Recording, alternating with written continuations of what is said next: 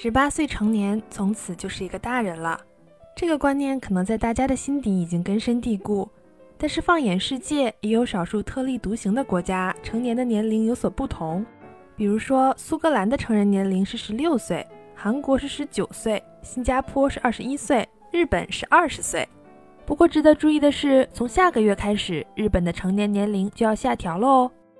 根据日本的民法修正案，从今年四月一号开始，日本的成年年龄将正式从二十岁下调至十八岁，也就是十八即为成人。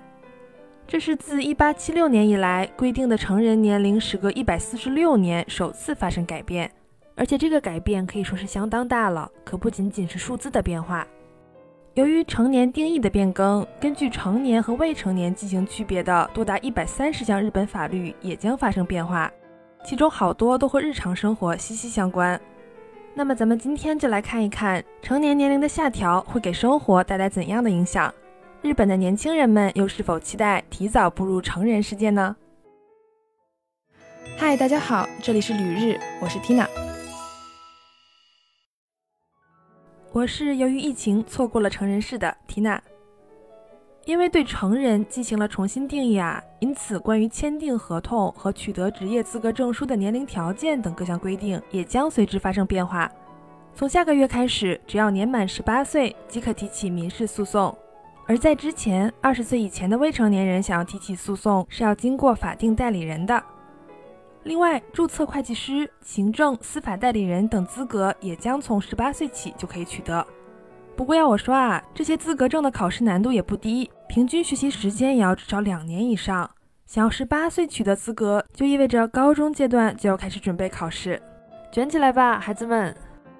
此外，在成人年龄下调的同时，女性的法定结婚年龄被提高了。不知道大家有没有听说过啊？在人均晚婚晚育甚至不婚不育的日本，女性的法定结婚年龄却一直都是十六岁，这听起来都不太合法。当然，十六岁的女孩子想要结婚是要获得监护人的同意的。而这次呢，女性的结婚年龄从之前的十六岁上调至与男性相同的十八岁，双方年满十八后就可以自愿结婚，不用征得父母同意。这里涉及到啊，之前的法律规定下，男女双方要在二十岁之后才可以在没有监护人的同意下结婚。所以明面上虽然女性的法定结婚年龄被提高了。但实际上，男性和女性可以选择自主进入婚姻的年龄都是被降低了的。这里就可以看出来日本政府的私心了。决定修改百年以来的成人年龄，可不是为了追逐世界的主流，而是为了想办法让年轻人更早进入经济活动以及步入婚姻。做出这样的改变，也是因为实在被人口老龄化逼得没有办法了。但日本社会上也存在着担忧的声音。这些年轻人尚未成熟，能否提前应对复杂社会带来的挑战和诱惑，为自己的人生负责？因此，也有不少规定依然是以二十岁为限，并没有降低年龄要求。比如说，出于对健康的考虑，二十岁以下的人依然不可以吸烟、饮酒、参与赛马、赛车等公营赌博活动。另外，可以收养子女的最低年龄要求依然维持在二十岁。不过，这个年龄比起国内的收养条件要满三十周岁，还是要低不少呢。同时，在日本，未成年有权以家长不同意为由取消签订的合约。我二十岁以前租房、办理网络等等业务的时候，工作人员还要求我和在国内的家长打了电话，确认他们同意。虽然电话里我说的是中文，他根本也听不懂，但还是坚持要有这一步。而成人年龄下调后，十八、十九岁的人将失去这一权利。因此，为了保护这部分年轻人，政府专门设置了防止十八、十九岁消费者权益受到侵害的机制。